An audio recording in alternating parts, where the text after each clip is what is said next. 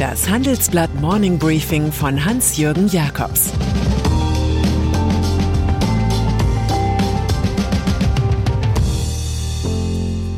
Guten Morgen allerseits.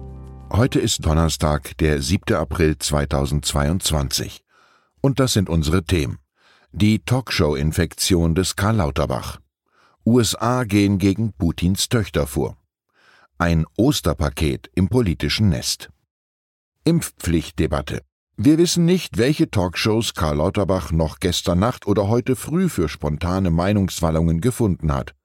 Bis dahin aber galt sein Zweckoptimismus. Er gehe davon aus, dass die Impfpflicht am Donnerstag beschlossen werde. Der Kompromiss, nur die über 60-Jährigen zu berücksichtigen, sei ein guter Vorschlag. Das Problem, der Gesundheitsminister wirkt bei der heutigen Bundestagsabstimmung wie ein Tischtennisspieler, der sich einen Badmintonschläger eingepackt hat. Die CDU-CSU-Opposition plädiert für eine nach Alters- und Berufsgruppen abgestufte Impfpflicht. Parlamentsgeschäftsführer Thorsten Frei von der CDU bittet seine Fraktion, nehmen Sie an allen Abstimmungen teil, stimmen Sie unserem Antrag zu, lehnen Sie die übrigen Vorlagen ab. Falls der eigene Antrag scheitere, sollte dem Impuls widerstanden werden, anderen Vorlagen zuzustimmen, nur damit es irgendein Ergebnis gibt. Lauterbachs Kehrtwende. Karl Lauterbach, das One-Trick-Pony der SPD, könnte also ein neues Debakel erleben. Und das kurz nachdem er am Dienstagabend im ZDF-Gesprächskreis Markus Lanz eine Corona-Regelung wieder einkassierte, die nur 48 Stunden zuvor mit den Bundesländern gefunden wurde. Nun soll es für Infizierte wieder verpflichtend und nicht freiwillig sein, in den ersten Tagen zu Hause in Isolation zu bleiben. Von einer kommunikativen Fehlleistung erster Güteklasse spricht Parteifreund Andreas Boven-Schulte, Bürgermeister in Bremen.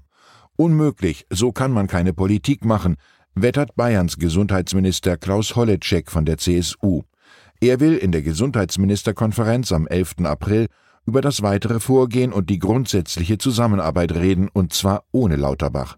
Der Kritisierte sagt im Büßerhemd, das war ein Fehler, für den ich auch persönlich verantwortlich bin. An Abschied denken vielleicht andere, nicht aber Karl Lauterbach. Sanktionen gegen Russland. Wer wissen will, wie windschief die Debatten über Russlands Sanktionen sind, sollte einer Rechnung des EU-Außenbeauftragten Josep Borrell folgen. Danach hat die Europäische Union dem Wladimir Putin-Gewaltsystem seit Kriegsbeginn 35 Milliarden Euro für Energielieferungen gezahlt, mit großzügigster Beteiligung der Deutschen. Für die Verteidigung der Ukraine aber war nur eine Milliarde übrig. Wir brauchen weniger Runden mit Applaus und mehr Hilfen, sagte Borrell im Europäischen Parlament.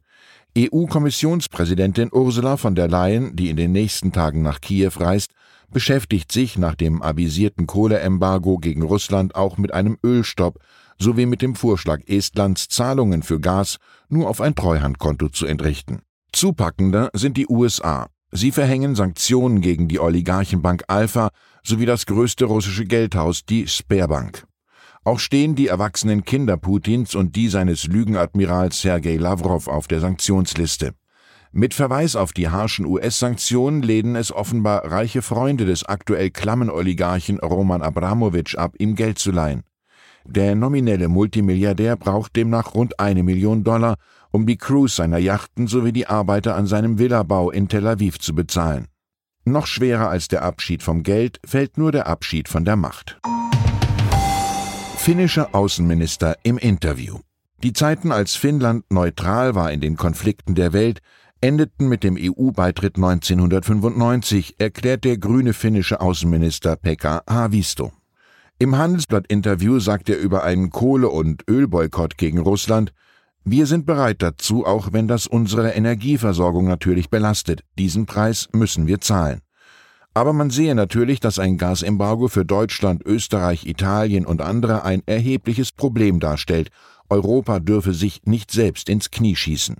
Zum Einziehen der Oligarchengelder sagt Havisto, wir müssen Russland verpflichten, für den nötigen Wiederaufbau aufzukommen. Dazu können solche Gelder genutzt werden.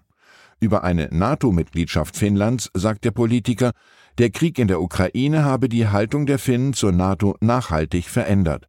Sie seien bisher ja davon ausgegangen, dass sich Russland rational verhält. Jetzt würden sie sehen, dass es im Zweifelsfall ein sehr hohes Risiko eingehe. 60 Prozent der Finnen seien jetzt für eine NATO-Mitgliedschaft. Im Übrigen hat Finnland nicht nur 21 russische Yachten beschlagnahmt, sondern auch mutmaßliche Oligarchenkunst im Wert von 42 Millionen Dollar. Die Gemälde, Skulpturen und Antiquitäten waren auf dem Weg durch die Ostsee nach Russland. Energiewende. Es gibt Ostermärsche, Osterbotschaften, Osterruhe und nun ganz neu sogar ein Osterpaket. So nennt Wirtschaftsminister Robert Habeck seinen 600 Seiten Gesetzesaufschlag zur beschleunigten Energiewende. 2035 soll der Strom nahezu komplett von Sonne und Wind kommen.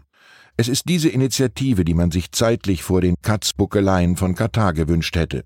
Was wir tun, ist die Rechtsauslegung einfacher zu machen, sagt Habeck.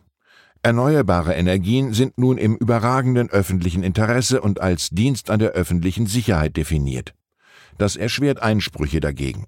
In einem großen Report zeigen wir, wie schon jetzt angesichts hoher Gas- und Ölpreise die Nachfrage nach Photovoltaik und Windkraft anzieht. Der Branchenumsatz stieg 2021 um 30 Prozent auf 8,9 Milliarden Euro. Datenschutz. In der kräftezehrenden Auseinandersetzung mit den US-Internetgiganten kann Hamburgs oberster Datenschützer Thomas Fuchs gute Nachrichten gebrauchen. Eine hat er aktuell verkündet. Der Suchmaschinenmonopolist Google stattet seine Cookie-Banner nach Fuchs Aufforderung mit einem Alles-Ablehnen-Button aus, zunächst in Frankreich, bald auch in Deutschland. Es gebe eine schriftliche Zusage von Google. Viele Nutzer seien von Cookie-Bannern genervt, müssten aber meist tief in Auswahlmechanismen hineingehen, um sie abzulehnen. Datenschützer Fuchs will auch Facebook von der Strategie alles ablehnen überzeugen. Zugleich dringt durch, dass Google Apps verbannt, die mit einer versteckten Software wichtige Daten abgreifen.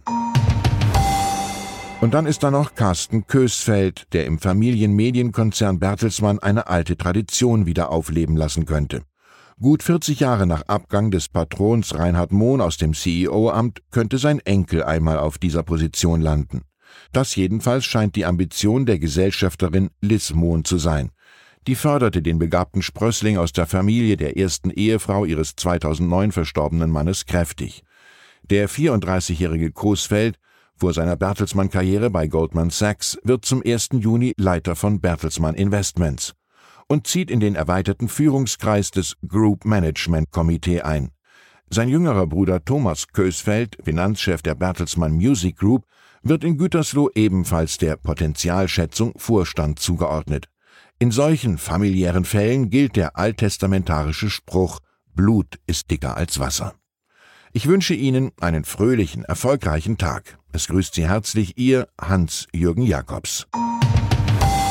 Zur aktuellen Lage in der Ukraine Franziska Giffey über die Flüchtlingskosten. Berlins Regierungschefin fordert vom Bund mehr Hilfen für Ukraine-Flüchtlinge und erklärt, warum sie sich Sorgen über die Energieversorgung Ostdeutschlands macht. Weitere Nachrichten finden Sie fortlaufend auf handelsblatt.com-ukraine. Das war das Handelsblatt Morning Briefing von Hans-Jürgen Jakobs, gesprochen von Peter Hofmann.